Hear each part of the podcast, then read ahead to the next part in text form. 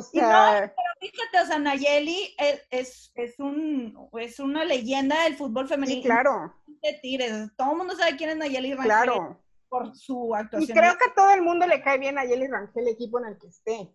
¿Sabes? O sea, es, es como, por ejemplo, si Charlín Corral viniera a jugar a México. Al equipo en el que esté, digo, tal vez se va a tu equipo contrario, pero tienes que admirar y aceptar el nivel que tiene Charlín Corral, como se acepta el nivel que tiene Nayeli Rangel, que lastimosamente se lesionó. Pero es una de las figuras y de, las, de los personajes actuales que mucha gente la vio, o sea, yo la veía cuando tenía 12 años, 16 años, y decía, wow, Nayeli Rangel, o sea, la admiraba. Entonces, imagínate ver a Belén Cruz, que se tomaba fotos con ella cuando estaba chiquilla y ver que ahora puede jugar con ella, no, pues.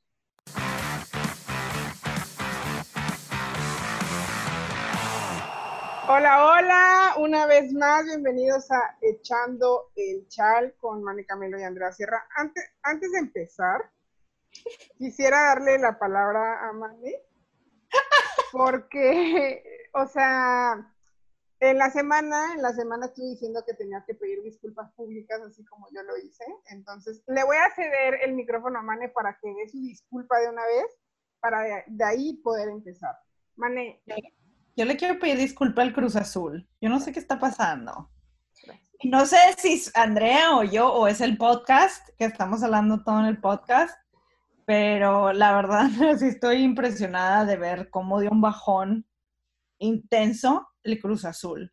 Yo no sé si agotaron, si se les acabó la energía en los partidos contra equipos como Tigres, Chivas, Rayadas, pero yo juraba y perjuraba que se iban a llevar los puntos con equipos de media tabla para abajo, pero no.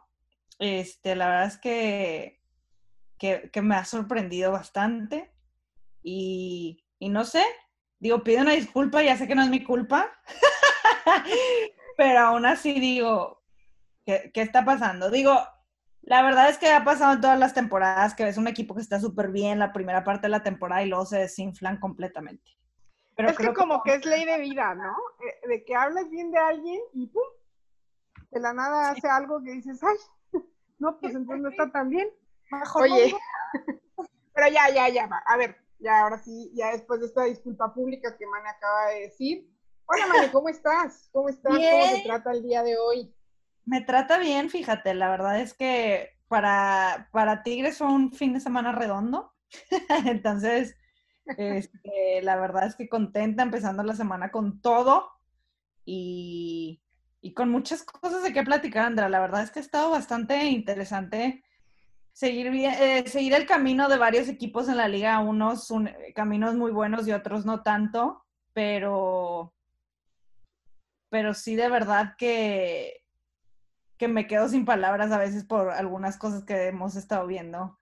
Sí, y por de hecho, como nuestras cholas de oro. De hecho, eh, por ahí me gustaría, por ahí me gustaría empezar.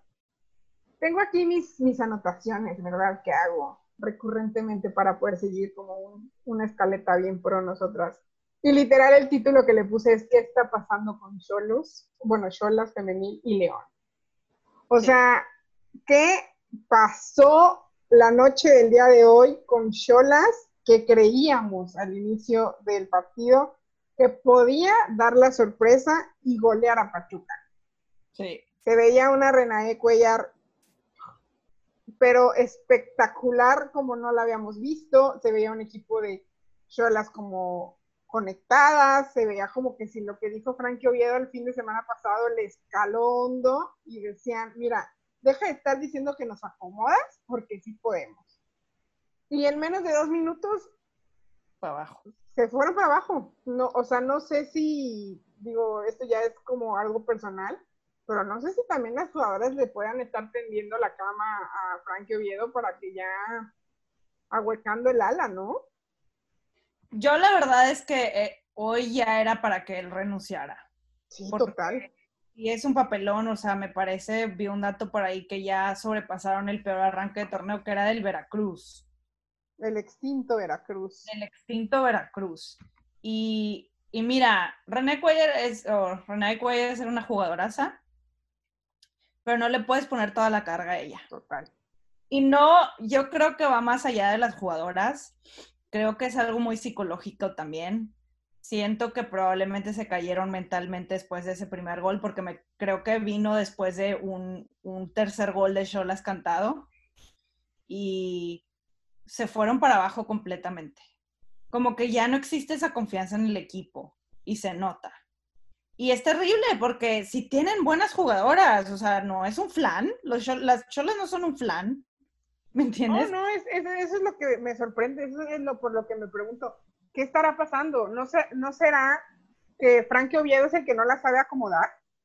Yo creo, yo creo que sí es problema, yo creo que Frankie tiene mucho que ver con esto, este, no nada más porque no sepa acomodarlas, pero también nosotros no podemos ver qué pasa tras vestidor, solo podemos hacer eh, nuestras conclusiones viendo lo que dice o lo que hace y cómo se ha expresado a sus jugadoras. Me da la impresión de que no hay una buena relación, que a lo mejor el vestidor no está cómodo y, y que como dices tú, digo, a lo mejor le están teniendo la camita así o no sé, pero yo no creo tampoco que las jugadoras digan, hijo, me encanta estar perdiendo de esa manera, pero a la vez también han de decir, ojalá ahora sí con esto ya por fin le digan adiós. Porque ya lo hizo León y ya lo hizo Toluca.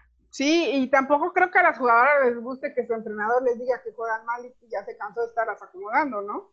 Sí, o, sea, ¿cómo, ¿cómo dices eso? O sea, si tú quieres regañar a tus jugadoras, lo haces en el vestidor y en público las defiendes. Claro. Así es la regla y así ha sido siempre. Pero vienes y dices eso, ¿qué confianza le das a tus jugadoras? Es, es una humillación, ¿me entiendes? O sea, es, tú como entrenador también, es tu responsabilidad hacer funcionar al equipo. Y no puedes echarle toda la carga a las jugadoras, que sí, que hay unas que pudieron haber hecho más, claro, pero vemos, hay entrenadores que hacen mucho más con equipos que tienen jugadoras que, que, no diría que falta calidad, pero que a lo mejor no están todavía en esos niveles y les va mejor.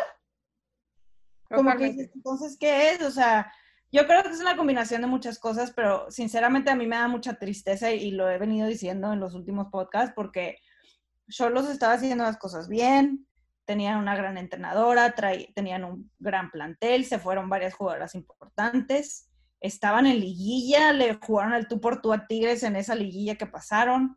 O sea, ya era un equipo que ilusionaba, o sea, era el equipo de las mexicoamericanas con Cuellar eh, ah, como líder. Y ahora es un equipo completamente borrado. Y no se merecen eso, la verdad, porque sobre todo yo creo que pega más en el femenil. Porque cuando vas mal y cuando tienes este tipo de situaciones, terminas a veces con goleadas épicas y terminas con arrastradas y terminas con goleadas de esas que duelen hasta el alma. O sea, es una diferencia, es una diferencia abismal, ¿me entiendes? Y, y, y, no, y yo lo vuelvo a reiterar, eso no es culpa de las jugadoras, es culpa de las instituciones que no invierten bien. O sea, yo me pregunto por qué Cholas dejó ir a Carla Rossi. Ya sé que probablemente tiene algo que ver con, con la nueva directiva de Gallos que se llevaron y hicieron un intercambio, no sé. Eso está más complicado pero que te pones a pensar, ¿por qué te deshiciste un gran proyecto que tenías? O sea, ¿qué está pasando, Cholas? ¿Te, importa el fútbol femenil? Porque digo, oye, si estás viendo que tu equipo está funcionando, ¿por qué lo desarmas? Y no quiere decir que nada más pasa en la femenil. Hay equipos varoniles que el equipo está bien y, lo que les interesa más es vender jugadores más que mantenerlos. Es que, ¿sabes qué? Eh, yo creo, de hecho, hoy en una transmisión lo estaban comentando, según yo, si no estoy mal, de que antes, pues los entrenadores era como de que, qué flojera que me pusieron a dirigir al, al, femenil, ¿sabes? O sea, como que varios lo tomaban de esa manera. Y creo yo ahorita que hay muchos entrenadores que se dieron cuenta que no es fácil. O sea, dirigir un equipo femenil no es fácil, no es como, eh, o sea, no, no es como estar dirigiendo cualquier cosa, ¿no? Entonces creo, estaban comentando, eh, de hecho creo que lo dijo Marion, mi cuatacha Marion, este, que, el Chore Mejía, cuando, está, cuando propuso su proyecto para ser director de Chivas, o sea, literal, entregó un proyecto, o sea, escribió un proyecto, escribió todo lo que tenía planeado hacer y lo presentó. y comentaba Marion que, que el Chore había comentado que un día antes no pudo dormir de saber de, de, que estaba preocupado porque no sabían si le iban a aprobar o no su proyecto. Eso te habla del compromiso que un director técnico tiene con Se nota. y con el equipo y lo ves en unas chivas ganadoras, aunque pierdan, se salen con la frente en alto, se les ve que jugaron con garra y ves unas chivas del 2020 a veces las chivas de los seis meses, de los últimos seis meses del 2019 y son completamente diferentes. Por supuesto. otro, otro equipo, con las mismas jugadoras. y eso pasa, otra, y eso pasa, te voy a decir algo, en, con los medios, con los equipos femeniles, con lo que sea que tenga que ver femenil. Normalmente es bien difícil encontrarte con un punto medio. Sí o eres súper apasionada de que yo quiero invertirle bien, o sea, creo demasiado en este proyecto, quiero hacer algo que, que innove a chin, pues no me queda de otra. Este, me pusieron, yo no lo elegí, la verdad es que no me gusta mucho, pero quiero empezar como entrenador y aquí es un buen escalón para hacerlo. Y se nota, se nota cuando es esa mentalidad de que, que, te conformas mediocremente, por así decirlo. Y, y, a veces tienes la pasión y no te sale, pero, pero la respira, ¿sabes? Que a lo mejor no le están saliendo bien las cosas al equipo, pero que, que por lo menos está haciendo el intento por tener un proyecto serio. Y se nota. Y ahorita no notamos eso con Cholas.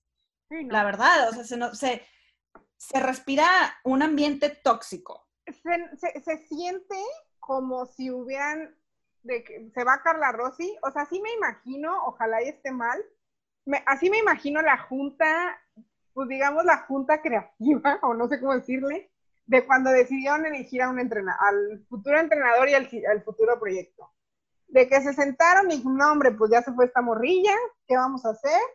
De que, pues a ver quién está libre. Y pusieron de que a los entrenadores libres, ah, pues este tiene a su hija en el femenil, capaz y la arma, pongámoslo. Así de dedazo. Y no estoy hablando mal de él, no me gustaría que se toma que estoy hablando mal de él, pero es que así parece, o sea, parece que realmente a Cholos le valió cacahuate el proyecto. O sea, le valió cacahuate un proyecto. Pero, pero te da esa impresión por algo. No, sí, porque Él, no, él no se muestra como si le importara. Claro, porque es dar la cara y decir. Porque a pesar de que se fueron muchas jugadoras, si el entrenador demostrara una cara diferente, estoy segura que no se notaría tanto en las ausencias. Se notarían las ausencias de Chuelo, sí se notaría. pero no creo que se notarían tanto. No, y, la verdad es que nosotros no, sabemos qué pasó tras bambalinas, pero de nuevo, tú puedes sacar tus conclusiones viendo la, la circunstancia y cómo están las cosas alrededor. Y puedes sacar muchas conclusiones de sus declaraciones de ver cómo juega el equipo, de ver cómo se caen y la frustración de las jugadoras, porque yo estaría vuelta loca, o sea, obviamente alguien que está en un nivel profesional no quieres estar viviendo lo que ellas están viviendo ahorita. Nadie quiere romper las rachas negativas. Nadie. O sea, que, que dices, no, yo no quiero pasar eh, parte de la historia como el equipo que peor lo hizo.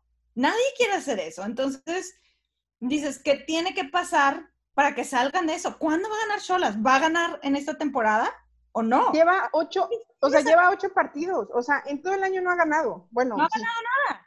Pero antes de la pandemia, sí. Después de la pandemia, no ha ganado absolutamente nada. Nada, nada. Nada. Ni un solo punto y no sé ni cuántos goles tenga en contra ni cuántos goles a favor. Ahorita les digo. Ya lo está investigando Andrea. Cholas tiene 22 goles en contra y 6 a favor. Pues es el equipo, bueno, junto con Mazatlán, tiene 30 goles en contra Mazatlán, pero bueno, Mazatlán ha ganado, pero Mazatlán ha ganado, o sea, a pesar de que la América le metió 8 y que decían de que ya no les metas más, Mazatlán se ve que tiene mejor equipo, o sea, digo, se ve mejor planteamiento.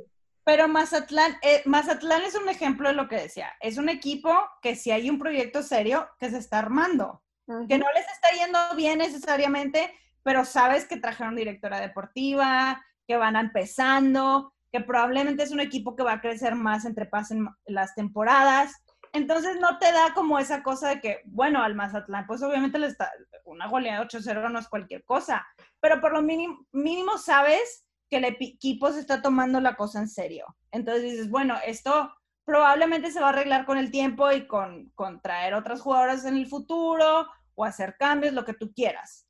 Pero con Cholas no es así, es otra cosa y por eso Cholas está hasta abajo en la tabla. Y sabes qué, cambiando un poquito el tema del tema de Mazatlán, el Mazatlán, a Mazatlán le han metido tres goleadas, Chivas, Monterrey y América. Sí. Pero salvo, salvo Monterrey, o sea, les costó, bueno, al América no le costó nada, ¿no? Pero les costó, o sea, era ya de que en los últimos, o sea, en los últimos 45 minutos que el equipo ya estaba fundido, fue cuando empezaron a, caer más y más y más goles.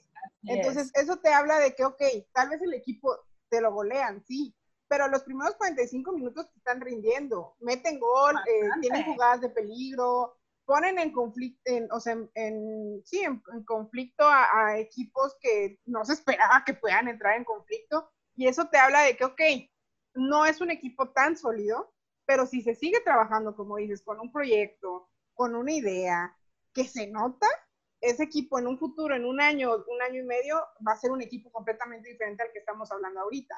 Claro, y mira, te digo, o sea, eh, esos 45 minutos que le aguantaron rayada súper bien, no es cualquier cosa, la verdad. Y dices, no, no quiero decir con esto que se tiene que conformar con eso, pero te da a entender que sí hay un equipo competitivo, que simplemente, siento que lo digo diez mil veces, pero es que casi todos los equipos se desinflan en la segunda mitad del partido. No, no hay rendimiento físico al que estamos acostumbrados. De hecho, hemos visto un mejor rendimiento físico en la femenil que en la varonil se han visto partidos mucho más intensos que en la varonil. Yo hasta ahorita, por ejemplo, no, no recuerdo algún partido en el varonil que diga, qué bárbaro, este, este partido estuvo intenso, como pudo haber sido el Tigres Cruz Azul, por ejemplo, que estuvo, ¿sabes? O sea, intenso y que pues terminó con un empate 1 a 1. Y aún así, eh, termina cansada, sobre todo equipos como el Cruz Azul, como Querétaro, como el Mazatlán, que tiene que recurrir a eso para poder competirle a los equipos grandes. Tienen que presionar muchísimo, tienen que correr, tienen, o sea, es una presión impresionante. Ellas se desgastan muchísimo porque tienen que, poner ese esfuerzo. Mira, estoy viendo el partido de Mazatlán contra Monterrey, contra Rayadas. En el segundo tiempo, quedaron 6-0. En el segundo tiempo cayeron los cinco goles porque en el primer tiempo metieron un gol. En el de Mazatlán contra Querétaro, en el segundo tiempo Querétaro le metió los tres goles. Sí. Este, en el de Chivas, no, en el de Chivas el primer tiempo les metieron cuatro y en el último les metieron cinco. En el de Tigres, que quedaron 4-1, metieron dos en el primer tiempo y dos en el segundo. O sea, eso te habla de que realmente es un equipo que te aguanta 45 minutos. Ya después, tal vez ya no, tal vez ya no. Entonces hay que trabajar el físico, que es mucho más fácil trabajar el físico que la Trabajar una idea completa una idea completa, claro, o sea, eso se arregla, que bueno, digo, no, no sé qué tanto tuvieron de pretemporada en Mazatlán, ¿verdad? Sí, por todo este problema del, cambio de equipo y que no se les había avisado, todo. No, nadie ha tenido una pretemporada como Dios manda, las normales. Total. Nadie, o sea, es... Y exigimos mucho. Yo creo que dentro de lo que cabe, los equipos están dándolo bien eh, para lo que es. O sea, Inclusive ver a una Lisbedo Valle fundida es rarísimo. Sí, no, aparte. Algo distinguido a Lisbedo Valle de otras jugadoras es que termina el partido y parece que ni sudó. Y ahora la ves exhausta, que sí, que todo indica que ella fue una de las que les dio coronavirus. Y obviamente la recuperación del coronavirus no es fácil y eso le está afectando. Y no, de repente se hizo mala jugadora o que ya no va a rendir para nada. Quiere decir que, que su cuerpo ahorita no está listo para hacer esos esfuerzos físicos. Y así le está pasando a muchas jugadoras. O sea, no podemos esperar que estén corre, corre, corre. O sea, es más, hasta ahorita es el gran momento para, para trabajar un juego donde no, no uses tu fondo físico tanto. ¿Me entiendes? Sí, total, porque... Se lo quieren usar porque sienten que ese es su único recurso. Pero de plano, vas a desinflar a sus jugadoras como le está pasando al Cruz Azul. el Cruz Azul venía con una potencia impresionante y para abajo. Se, se desinfló completamente. Y yo sí creo que tiene que ver mucho con el físico. Entonces. Todavía, perdón, sí, dime. No, no, no, tú vas. No, que todavía hace una, según yo, la jornada pasada o la antepasada, Cruz Azul estaba entre los primeros ocho. ¿Sí? Ahorita Cruz Azul está en el 16. Pues te digo. O sea. Porque estos partidos los tenía que ganar sí o sí. O sea, te pierdes puntos contra Chivas. Ok, te estás perdiendo puntos con los que están a mero arriba de la tabla pero con los que están abajo de ti no podías. Y, todo indicaba que Cruz Azul podía ganar esos equipos. Inclusive en la quiniela poníamos a Cruz Azul por algo. Pero igual, como estaba diciendo León, ¿qué está pasando con León? Goleada el 5-1 que no pudimos ver el partido porque no lo transmitieron. Pero también era un equipo que empezó bien y se fue para abajo. O sea, ¿qué, qué pasa? O sea, tienes grandes hubo Cambio, hubo cambio de entrenadores. Hubo cambio técnico, claro.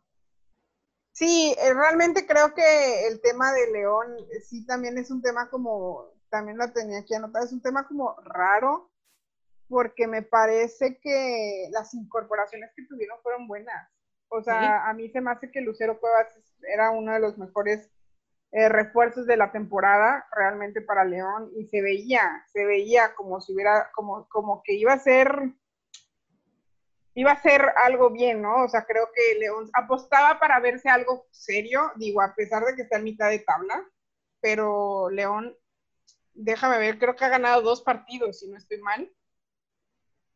Ha ganado dos partidos, empatado dos y perdido tres.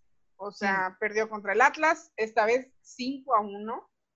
El Atlas necesitaba que le pidiera perdón, creo que sí. Este, porque está, está, el Atlas está como un poco retomando, perdió contra el América, perdió contra Rayadas y perdió contra Pachuca. Y se le viene Tigres. Y se le viene Chivas. No, se le viene un, calendario complicado. Entonces. Es saber jugar con ese calendario. Porque otra cosa que también, ¿cuántos equipos han usado minutos de menores?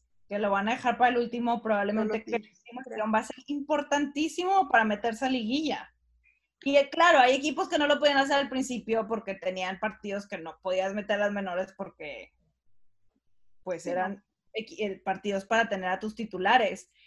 Pero en realidad, ¿cuántos equipos han, han hecho minutos de menores? O sea, creo que, que la administración de esos minutos más como tus rotaciones, que las rotaciones ahorita son súper importantes y de hecho estamos viendo que Tigres lo está haciendo mucho, que Katy Martínez no termina los partidos.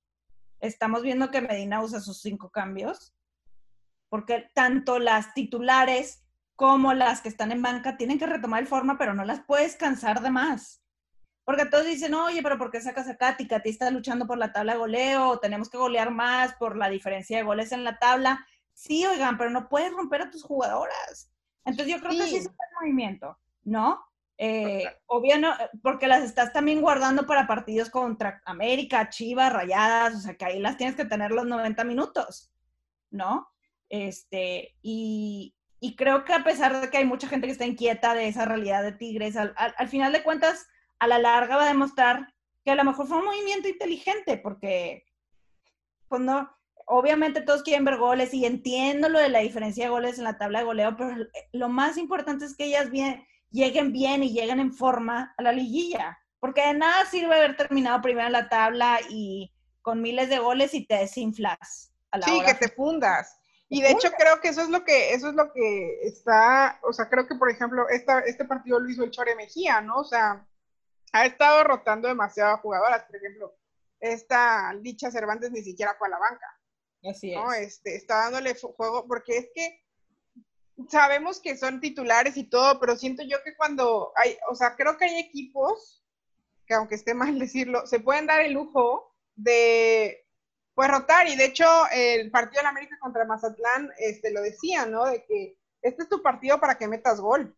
¿Sabes? O sea, este es tu partido como para que te que entres en confianza, sin faltarle el respeto al rival, ¿no? Pero es un partido en el que sabemos que somos superiores y tenemos que aprovecharlo para que así, una, el entrenador me vea y sepa que puedo, que puedo rendirle. Si una se lesiona, porque este es un torneo atípico. Estamos en pleno, en medio de una pandemia. No sabemos si en la siguiente jornada tu jugadora va a salir con un, con un positivo y no va a jugar, que es lo que le pasó a, es lo que le pasó a Tigres contra Cruz Azul, que no jugó Ovalle. y se nota cuando Ovalle no está. Claro. entonces, ¿qué es lo que necesitan los entrenadores también? Pues pensar en quiénes van a ser esos, esas jugadoras, esos revulsivos, o esas personas que puedan, que pueden este, servirte cuando una de tus jugadoras no está. Tigres empezó sin Katy Martínez y puso a Solís, le ha dado minutos a, a, esta, a Fernanda Elizondo, este, el América también. Entonces creo que eso es muy importante. Sé que hay equipos que tal vez no se pueden dar ese lujo de estar rotando, pero, pero sí creo que el saber medio manejar un poco más la resistencia de, tu, de, tu, de tus jugadoras, porque ya estamos casi a mitad de temporada. Bien rápido. Y sí, bien rápido, ¿ah? Ya llevamos como ocho programas. No, no llevamos tantos. Nada más. este, entonces, em, pues sí, o sea, ya estamos casi a mitad de temporada. Ya se empiezan a ver quiénes son las que sí van a estar. Eso creo que es casi un hecho.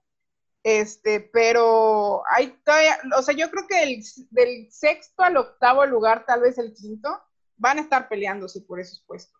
Ah, por supuesto. Y va, y por eso te digo, tienes que manejar bien tu temporada, tienes que manejar bien tu calendario. Y como bien lo dijiste, es una temporada típica. Tu estrategia tiene que ser completamente diferente. Total. Y ya se te están fundiendo las jugadoras en la jornada 8. Imagínate cuando acabes la temporada regular. No, hombre, olvídate. Y hay otros equipos que están agarrando el forma, como el Atlas, que se ven, van mejorando y que, que es todo lo contrario, ¿no?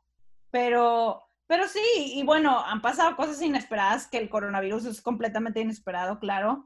Pero también ves eh, lo que pasó con Rayas, con esta Burki y con Mónica Flores, que estuvieron es, lo que es, lo que iba, es lo que te iba a comentar.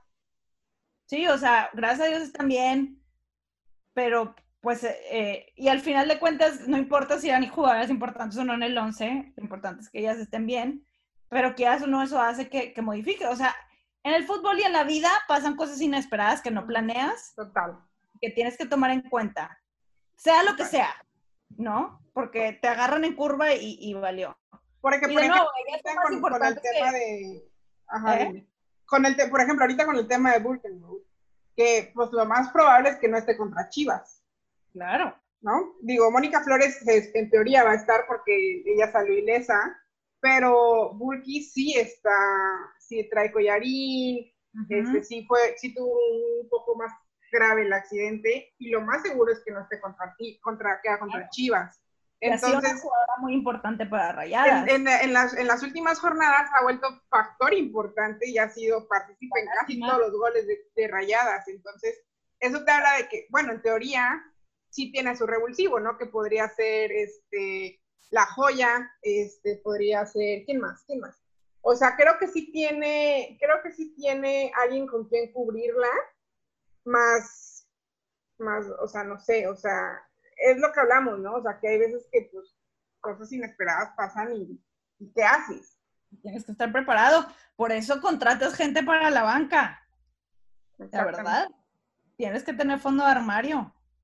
Porque nunca sabes. Y la verdad es que, bueno, este 2020 ha sido una cosa tremenda, parece historia de terror, pero es una buena lección de que tienes que tener todas tus bases cubiertas, por el bien de tus jugadoras y por el bien del equipo, por el bien de todos. Y la verdad, eh, que eso es lo que decíamos, ¿no? Por ejemplo, Burki o Licha que no jugó, que están luchando por la cima de la tabla de goleo con Katy. Al final de cuentas, eso pasa segundo término porque obviamente no es como que, ay, pues me voy a poner en riesgo yo para poder eh, llegar a la cima, no, pero entender, darle prioridad a ciertas cosas por encima de otras. Obvio, obvio, un equipo quiere decir que su goleadora fue la, la, la mejor goleadora del torneo, eso es obvio, pero también por, tienes que, saber manejar todo eso, ¿no? Y más cuando sabes que puede y es posible que esté dentro de esa lista, ¿no? Claro, o sea, por ejemplo, Katy está en la cima ahorita con 10 goles y no empezó, o sea, tuvo coronavirus. Y como quiera ha agarrado. Mayor, por ejemplo, le ha costado un poquito, a no Pero fíjate que a pesar de eso, Mayor está dentro del, dentro del top 10 de goleadoras. Y, y, Mayor, mira, aunque no estén cayendo los goles que, pues bueno, cuando empezó en Tigres, pues gol, gol, gol, gol, pero... ¿Cómo, está cómo, cómo? Juego, o sea, está, está su, su presencia en la, en la delantera es importantísima. Total. Y, y, pero obvio para una delantera no te sientes como satisfecha sin un gol, a pesar de que tu presencia en la cancha ayudó a que se llevara la victoria y que se marcaran goles. Aún así creo que para, para alguien, una delantera, pues quieres tener eso. Sí, a eso te dedicas. Que ella necesita anotar. Y yo creo que, que, bueno, digo, no sé, es normal, a veces pasan así rachitas, pero mayor es importantísima para Tigres, ¿no? Total. A ver, hablando de goleadoras, te voy a decir el top, el top de goleadoras. Te voy a decir hasta el top 5, ¿te parece? Me parece. Con 10 goles está Katy Martínez. Atrásito de ella, con 8 goles, está Lichita Cervantes, que no jugó. Eh, después, igual con 8 goles, está Desiree Monsiváis. Después viene eh, Road con 7. Y después viene Dani Espinosa con 7 del América. De ahí viene Mayor con 5. Lucero Cuevas con 4. No es cierto, perdónenme, perdónenme. Betty Cuevas con 4. Y Iturbide con 4. Ya y ya hay más pero esos son como los, pero los, o sea, Katy está, tiene 10, o sea, yo creo que ahí va a estar entre Dani Espanosa, Burken Road, Monsiváis, Liche y Katy, ellas van a estar ahí peleando partido a partido. Y hablando de Katy y de Tigres, yo quiero hablar de los 100 partidos de, Liliana Mercado y de Belén Cruz, que bueno, Belén Cruz no se lo reconoce todo el equipo porque en esos 100 partidos están incluidos los partidos de Copa. Entonces, a pesar de que la liga ya dijo que ya fue la primera, para Tigres la primera fue Lili Mercado. Y Lili Mercado lo celebró con un gol olímpico. Oye, se pasó, ¿eh? O sea, no se pasó, estuvo súper fregón, pero se pasó. se voló la barda. Se voló la barda, sí. Y, y, da gusto porque la verdad es que las dos han sido jugadoras importantísimas y las dos celebraron 100 partidos con golazos. Y aparte, aparte, esta, ay, pollo, Belén Cruz fue la que metió, o sea, en su partido 100 metió el gol 300, ¿no? Si no estoy mal. Así, para Tigres. O sea, mira, todo como anillo al dedo. No, y aparte son como, ¿cómo dices milestones? Me voy a poner sus metas, sus metas, sí. O sea, Tigres ha, hecho sus varios eh, caminitos o como marquita. sus metitas, sus metas a lograr. Sus metitas. Eh, que no sé si, se traduzca milestones. A ver, lo voy a buscar. Tú sigue hablando, yo mientras lo busco. Porque, es la bien, palabra perfecta. Son de esas palabras que funciona más en un idioma en que inglés. Milestones. Este, pero, pero la verdad ¿Cómo? Hitos. Hito. Ándale. A ver, vamos a, ver cómo se pronuncia. Hitos. Hitos. bueno. Es muy importante saber cómo se pronuncia en español. Ay, no, Andrea.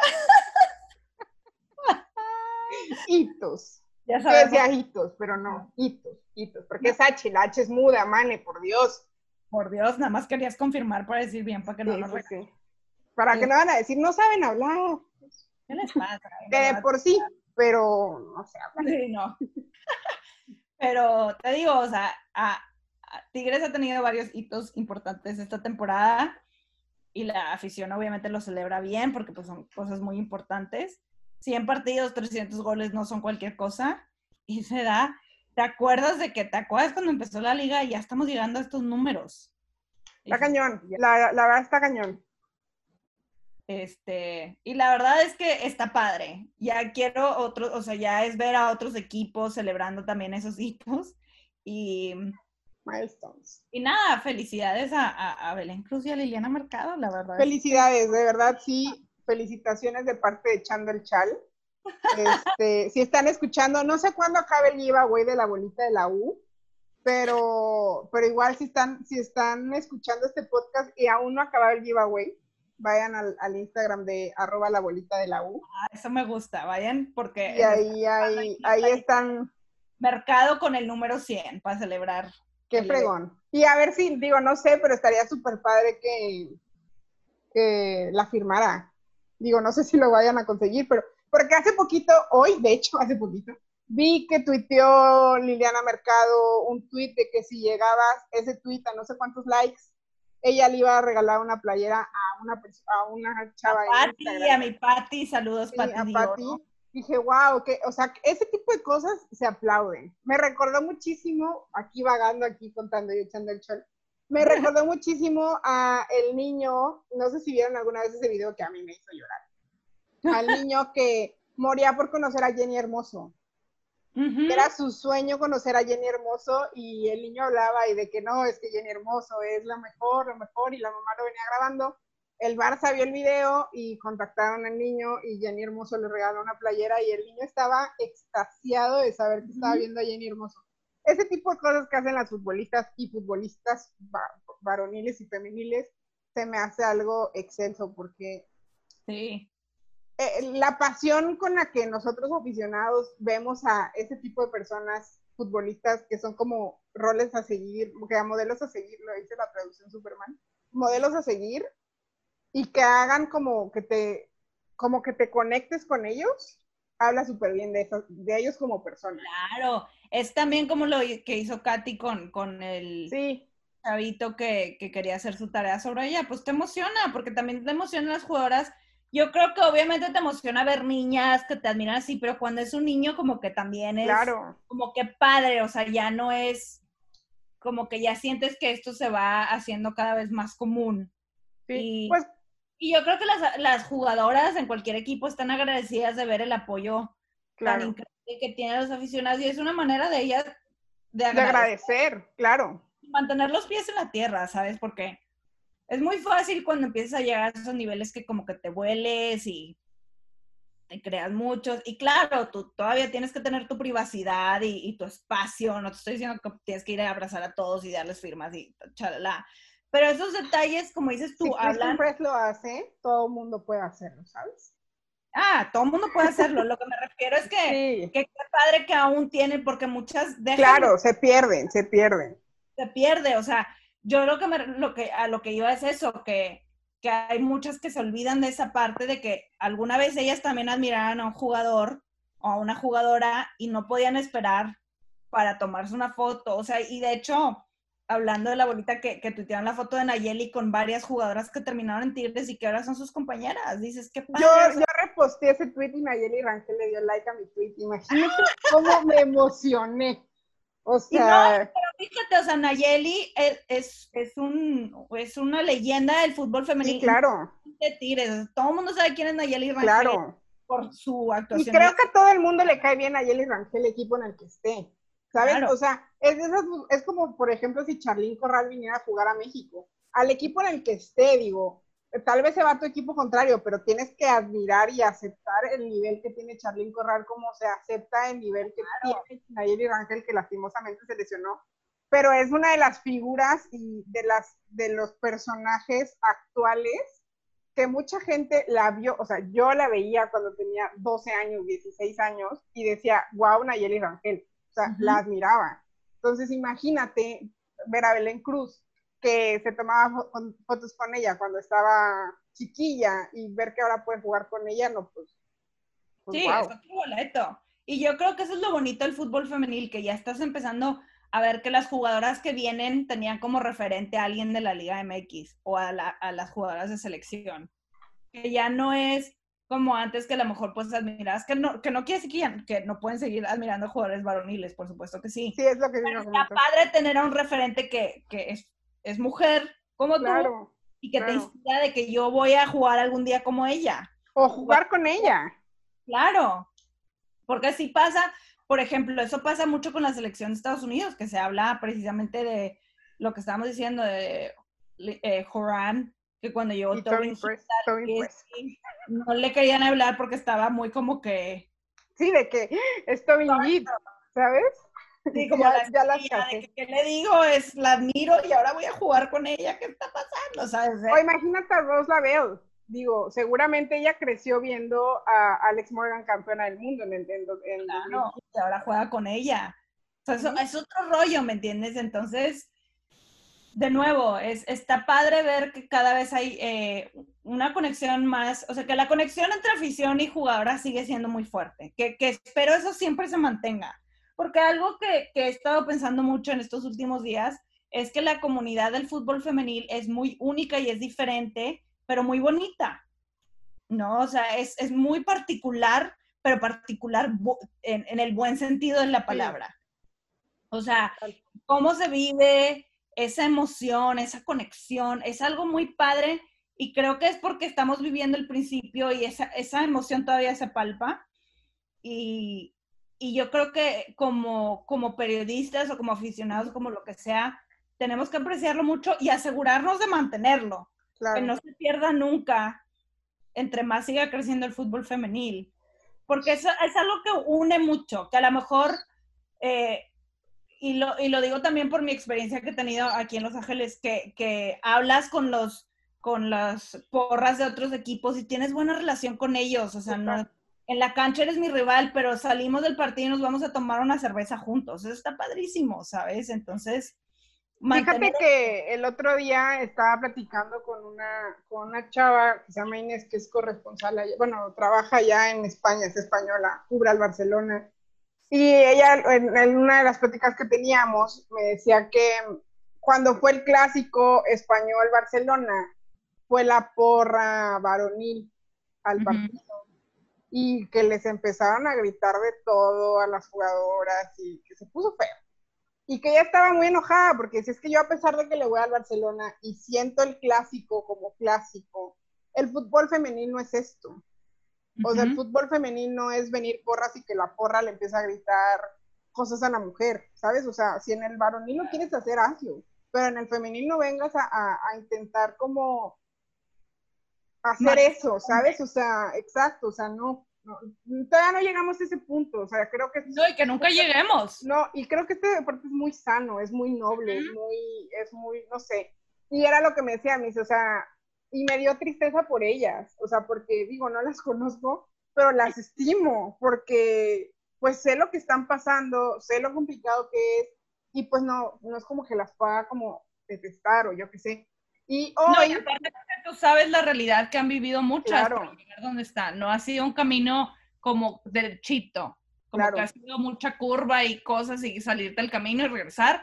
Que a lo mejor para unas ha sido más fácil que otras. Cada quien tiene su historia y su mundo particular, pero, pero sabes que a muchas les ha costado muchísimo estar donde están. Y ellas lo saben y por eso, yo creo que por eso disfrutan mucho ver que la afición las admira y responden y y creo que eso las motiva mucho como jugadoras también. Por eso es bien importante como afición mantener ese respeto, o sea, no tenerles un respeto y una admiración sana. Y, ajá, y eso es lo que iba a decir, porque hoy tuiteé exacto el, accidente que tuvieron esta Mónica Flores y Cristina Burkenroth, y me sorprendió la cantidad de seguidores de Tigres que les decían pronta recuperación. O sea, fueron demasiados jugadores eh, aficionados de Tigres que retuiteaban y decían, ojalá que se recuperen pronto, ojalá no les pase nada. Y ahí es en donde dije, esto es la nobleza, ¿sabes? O sea, la rivalidad se queda dentro de la cancha, pero fuera de la cancha no le vas a desear el mal a alguien más. O sea, eso no está dentro de este, dentro de este deporte, o sea, no, dentro de este deporte llamado fútbol femenino. No lo Exacto. Y, claro, la verdad me dije, wow. Y siempre vas a tener el aficionado tóxico por aquí y por allá, es normal, ¿me entiendes? Pero creo que la comunidad en sí, en general, es una comunidad muy sana porque sigue siendo un fútbol muy puro. Sí, total, total. O sea, que sigues admirando el mundo. Sí, y no nada más en México, en cualquier país del mundo, la verdad. Este, y, y yo creo que por eso también, y creo que es algo que tienen que entender medios y muchos, por eso la gente se enoja y se toma muy personal ciertas cosas. Claro. La verdad, porque para ti es algo casi sagrado. De, oye, quiero que las trates bien, porque ya el mundo las ha maltratado mucho para, como, para que vengas tú. ¿Sabes? O sea, cualquier cosa es así. Es como defenderlas, ¿sabes? De, oye, merecen más. Han trabajado. Merecen, respeto. O sea, merecen, que, se les respete y merecen que se les valide como se les tiene que validar, por lo que.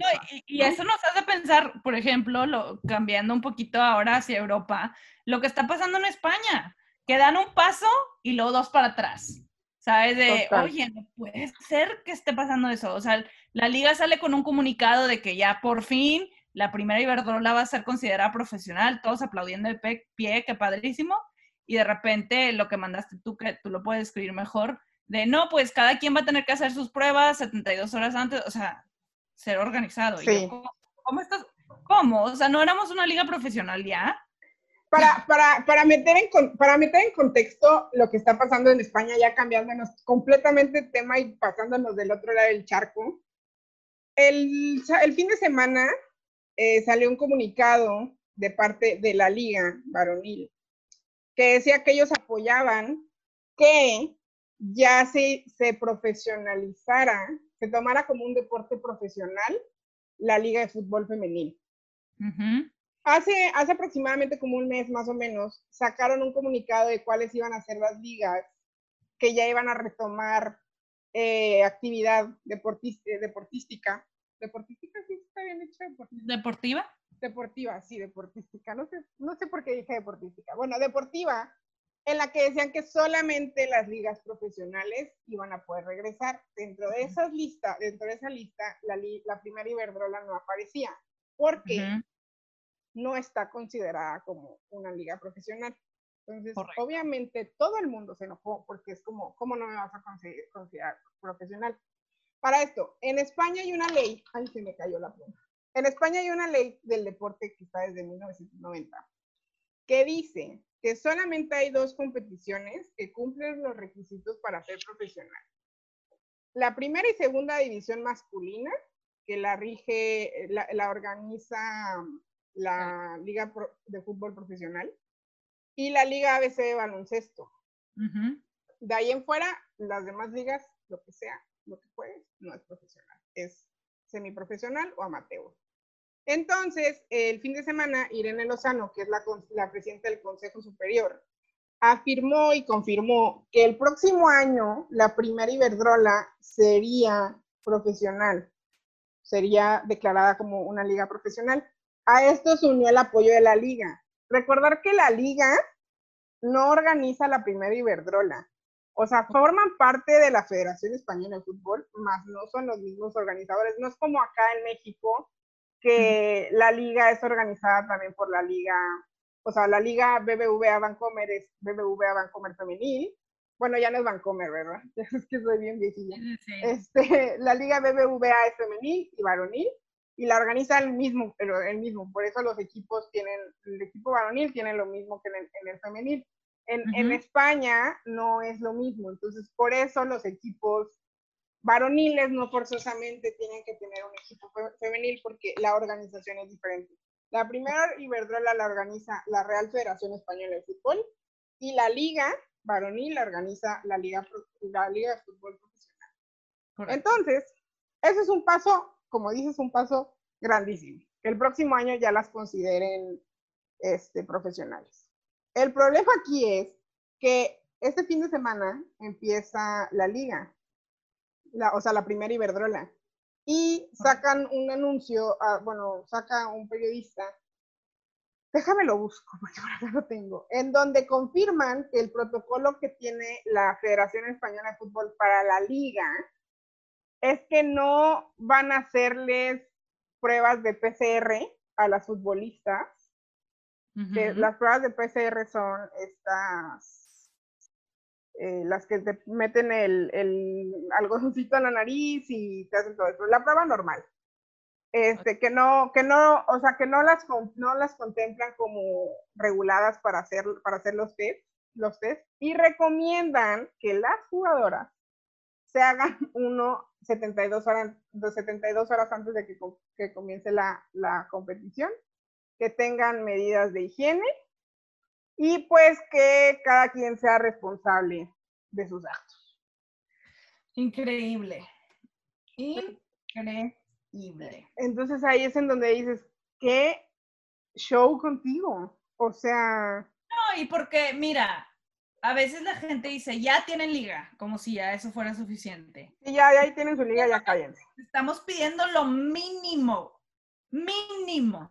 Estamos hablando aquí de la salud de personas. No te estamos pidiendo una locura, un estadio nuevo, ¿sabes? Que esperemos algún día se pueda cumplir y que cada quien esté en su rollo.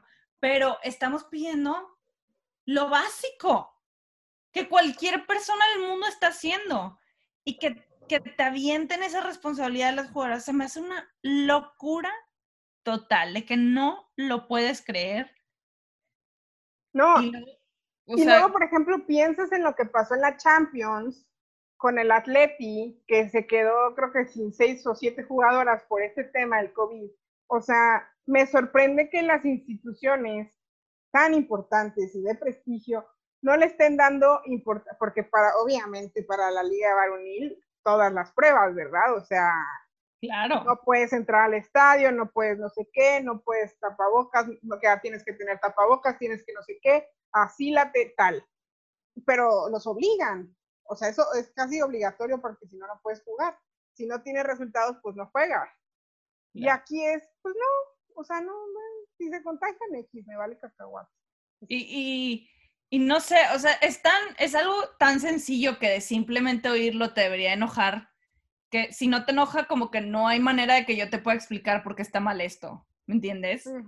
O sea, eh, yo no te tengo que explicar nada porque el simple hecho de que tú hayas leído cómo está la cosa ya, con eso debes de tener suficiente para entender que eso está completamente mal.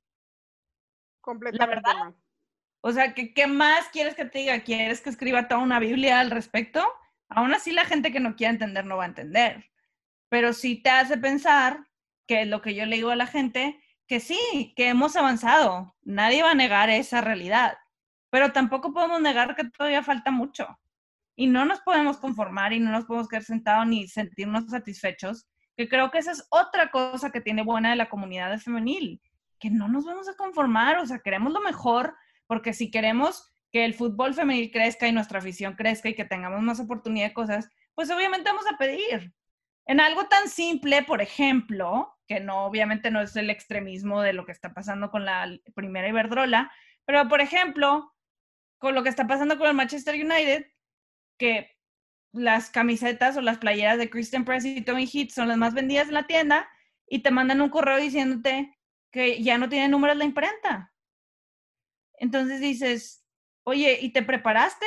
¿Sabías quiénes eran Christian Press y Tony Heat, que son las jugadoras que probablemente son las que más venden su número con la selección de Estados Unidos? O sea, ¿sabías que iba a haber una marea de gente o simplemente no sabías ni a quién contrataste y no te preparaste? Pues es que ahorita regresamos rápido al tema, al tema de, la, de la Liga Española, pero me gustaría comentar esto. Uno de los periodistas que entrevistó, que entrevistó a Christian Press cuando le iban a anunciar, la entrevistó vía Zoom y el periodista subió una foto que iba a entrevistar a Kristen Press, que estaba en Zoom con ella. Y fue tanta la cantidad de tweets que le llegaban al, al, entrevistador, al Anchor, de cosas que le tenía que preguntar, comentarios así, que tuvo que eliminar el tweet. Porque, él, no estaba, él no estaba, una, yo creo que no tenía, no, no esperaba que iba a llegar tanta gente a bombardearlo con preguntas. Pero es que hace, hace un, un, tiempo hice un meme, y de hecho gracias a ese meme tú compraste la playa de Kristen Press. Pero es que es literal, o sea, es como el llevar a Kristen Press, Alex Morgan, Tobin Heath y cualquier campeona del mundo de Estados Unidos que caiga bien, es como el meme de los, de los Simpsons, del que entra por la ventana y dice, ya llegué. Bueno, eso es todo los, el fandom del National Team llegando al equipo al que vaya. O sea, no, no entiendo cómo no lo... Pero eso te demuestra, y con lo que quiero decir es que hay mucha gente que todavía no cree que hay un mercado del femenil. Claro. Que para ellos es bizarro.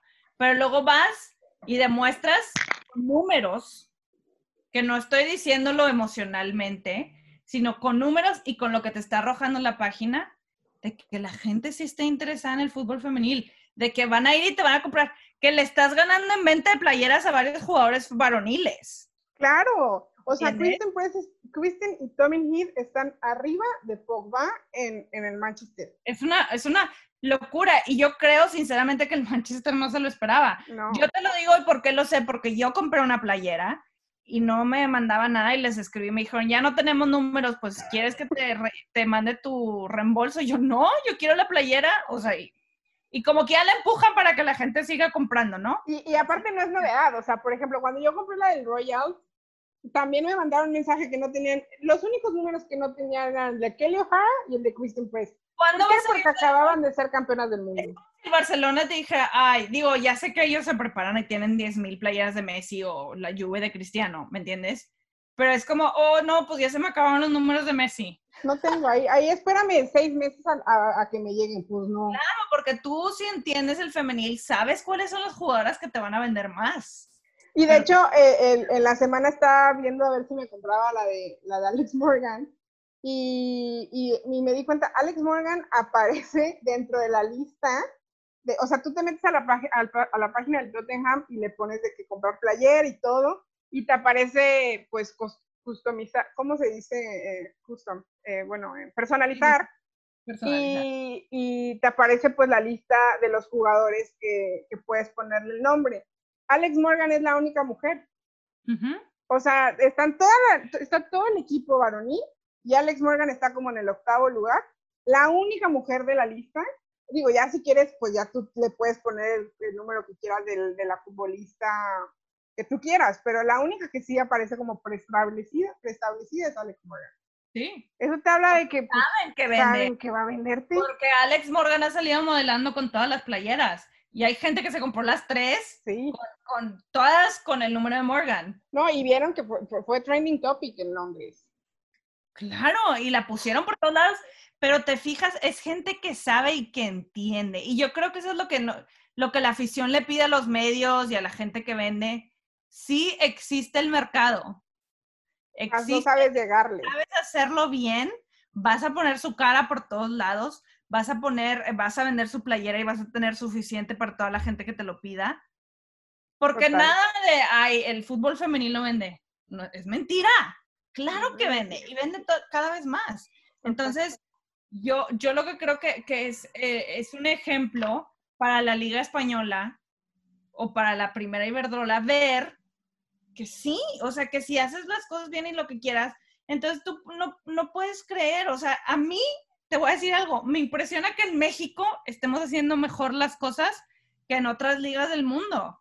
Yo feliz, ¿eh? Porque yo la verdad no, nunca me esperé que esto arrancara de la manera que arrancó, que sí, que falta lo que tú quieras, pero luego es lo que está pasando en España y digo, oye, pues nos está yendo bastante bien dentro de lo y de hecho, eh, de hecho era lo que quería terminar de, quería terminar de hablar, para ya resumir lo que pasó en la FA Cup, pero para terminar de resumir lo mal organizado que está la liga, la primera Iberdrola es, ya está anunciado el calendario, ¿no? Este, pero una, sigue habiendo problemas de derechos de transmisión, o sea que va a haber muchos partidos que no se van a ver. Aún no se sabe si el primer partido del Real Madrid contra el Barcelona, que es el sábado, se vaya a transmitir todavía no saben si hay alguien que se quiera aventar. Se supone en teoría que tienen eh, eh, derechos de transmisión con gol, pero pues no sé si se vayan a aventar a transmitir. Entonces, una, el Real Madrid contra el Barcelona, ya se sabe que se, creo que se juega aquí a las 5 de la mañana,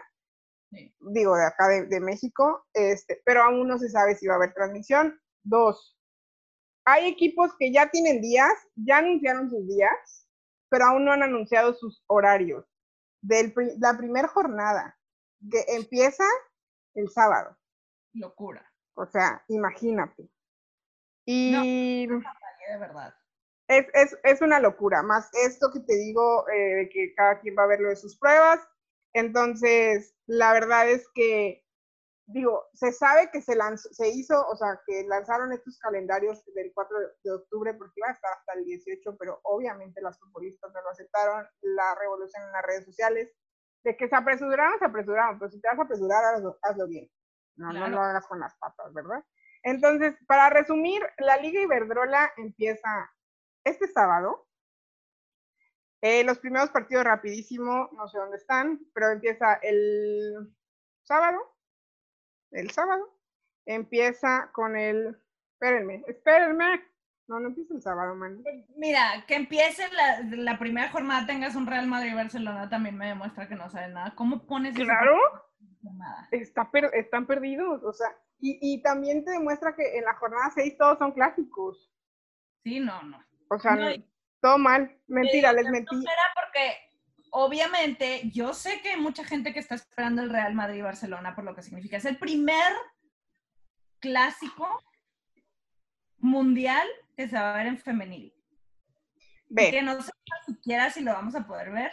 Es que de verdad te. Es una perdón, pero es una menta de madre. Porque te lo dice alguien que lo quiere ver de verdad. Claro. No alguien que nada más te lo hace por hacértela de tos y que ni siquiera ver el partido. O sea, es alguien que realmente, oye, yo quiero ver esto y decir que pude ver el primer partido entre el Real Madrid y el Barcelona. Pero ni me das la chance. ¿Entiendes?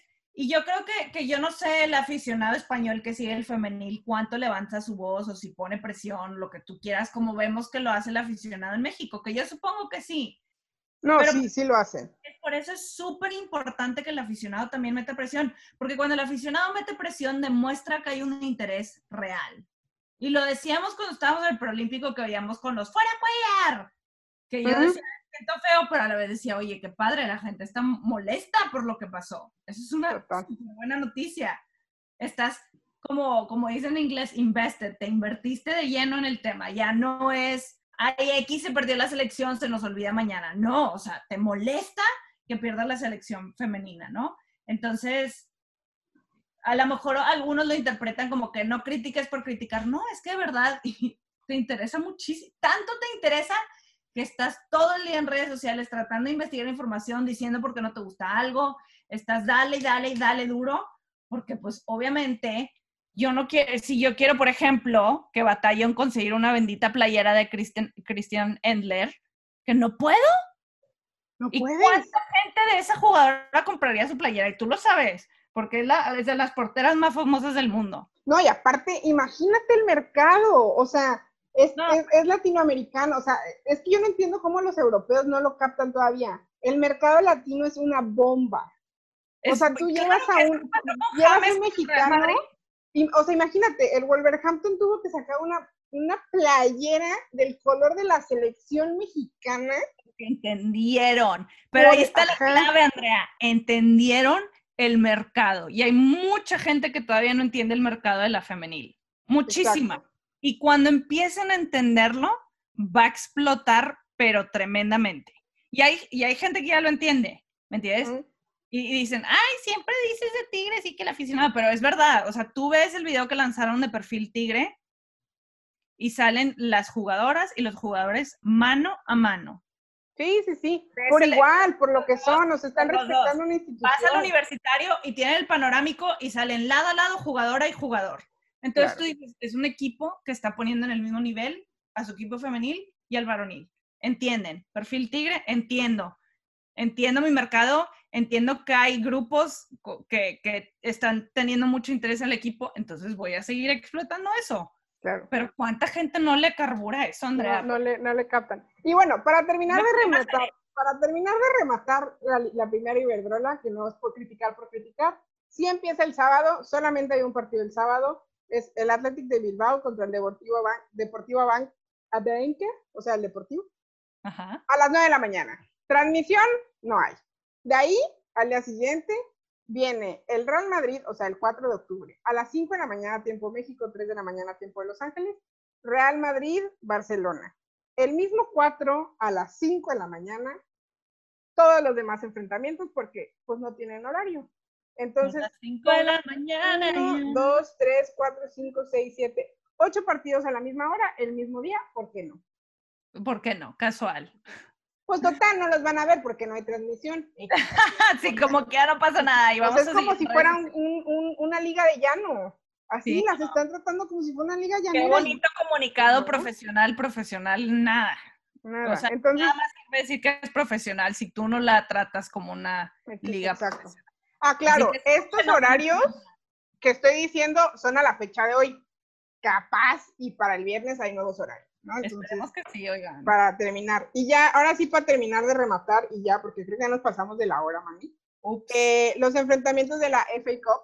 Eh, no debutó Alex Morgan, yo creo.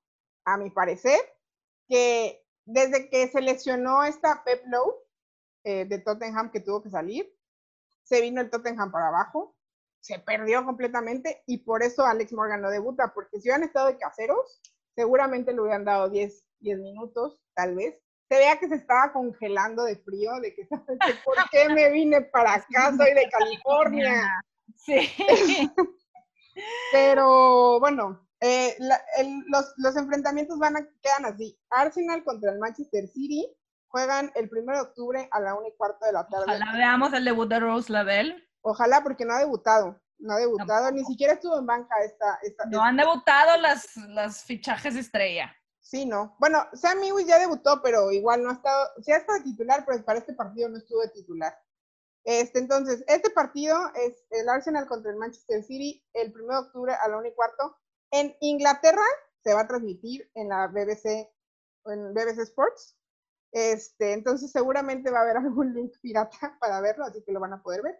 Este, y el otro partido es el Everton, que sorpresivamente eliminó al Chelsea este, contra el Birmingham el 30 de septiembre a la una y cuarto igual. Y el Birmingham eliminó al Brighton en penales. Así va a quedar la FA Cup. Obviamente yo creo que el campeón va a ser el Arsenal. Para mí. Ya veremos, ya veremos si la salaste o no. Es que quiero que el City sea campeón, entonces ahorita digo, Arsenal campeón. Muy bien, me parece bien. Pero bueno, ¿Algo más que quieras agregar, man, en este hermoso chat? Nada más, oigan, qué padre que nos oyeron más de una hora. Ya ves que nos agarró la pasión por hablar de lo que significa el fútbol femenil para nosotros. Hoy sí nos echamos el chat sabroso, pero la verdad yo creo que muchas personas van a estar de acuerdo con nosotros. No, yo agradezco a Andrea que se desvela, porque yo sé, yo, yo estoy muy feliz porque yo estoy dos horas atrás y para mí se me hace fácil. Eh, ustedes no pueden ver, pero si pudieran ver, verían mis ojeras. Porque yo, yo vengo aquí y echo el chal bien a gusto y luego Andrea se echa la... La edición. La pip. Sí, luego le digo, luego le digo de que, oye, ayúdame con el copy, porfa, que no se queme. ¡Qué mentira! Yo siempre te digo que gacha. Oigan, Andrea siempre me va a hacer bien gacha. Es broma, Todo lo que digo de mal es mentira. Todo lo, que digo es mentira. lo bueno y lo malo. lo bueno y lo malo es mentira. no, ya sabemos, ya, mi Andrea de Oro sabe que la quiero mucho y por eso está padre tener el podcast. Es una buena así nos echamos a carrilla ella y yo. Si vieran las cosas que nos hacemos en WhatsApp. Ay, Dios mío. Aquí es, aquí es eh, familiar. Oigan, otra pregunta. Estábamos pensando, se los vamos a dejar, si escuchan el podcast completo, coméntenoslo, hacer un podcast en vivo, de que transmitirlo en YouTube. ¿Jalan o no jalan? ¿Jalan o no? ¿Se arma o no se arma? Se arma, se, arma o no se arma la carnita a lo regio, aquí de que con Así vamos a saber si nos escucharon hasta el final. Ajá, esto, que, esto queremos que digan, se arma la carnita asada, etiquetan a Mane. Digan eso para saber que llegaron hasta aquí. Listo, perfecto. Bueno, Mane, pues fue un gustazo, fue un gustazo. Siempre, gustazo. Gracias por esperarme esta vez tú a mí, porque ahora fui yo la que llegó tarde. Pero bueno, pues la siguiente semana seguramente tendremos crítica para la primera Iberdrola. Me parece. Este, porque no vamos a ver los partidos. Ojalá anoteano. Ah, no, sí, ya, sí, ya regresa la liga, la italiana también. Lo más seguro es que podamos ver el debut de Estefanía Fuentes. Y tal vez, ¿por qué no ver los debuts de Christian Press y Tavin Heath este fin de semana? Esperemos. Esperemos. Perfecto, Mane. Pues muchas gracias. A ti, que pases buenas noches y buen día para los que nos están escuchando, o buenas noches o buena madrugada, la hora que sea. Y gracias de nuevo, mi estimada, siempre un gustazo. Un gustazo. Adiós. Bye.